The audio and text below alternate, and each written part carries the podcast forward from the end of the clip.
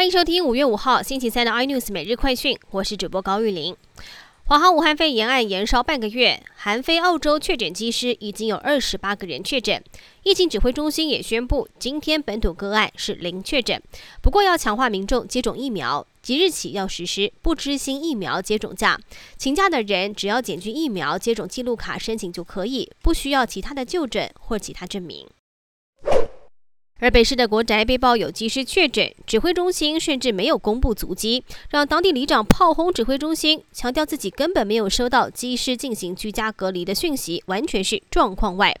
台北市长柯文哲也表示，会向疫情指挥中心陈时中反映，要求把所有居家检疫的名单都交出来。他也坦言，针对航空人员管制就是一种双标，现阶段已经造成了防疫破口。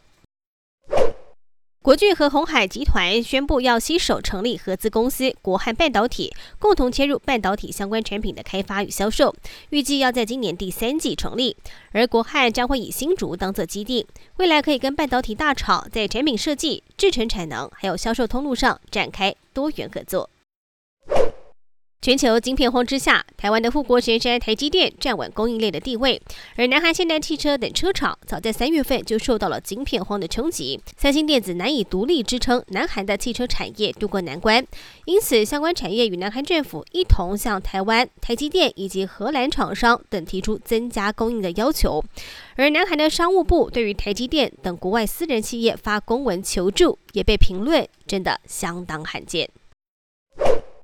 比尔盖茨离婚，财产分配引发了大家瞩目。报道指出，盖茨已经把汽车零售商两百九十四万股的股份、加拿大国家铁路的一千四百一十万股份转让给梅琳达，总计大约是新台币五百零三亿元。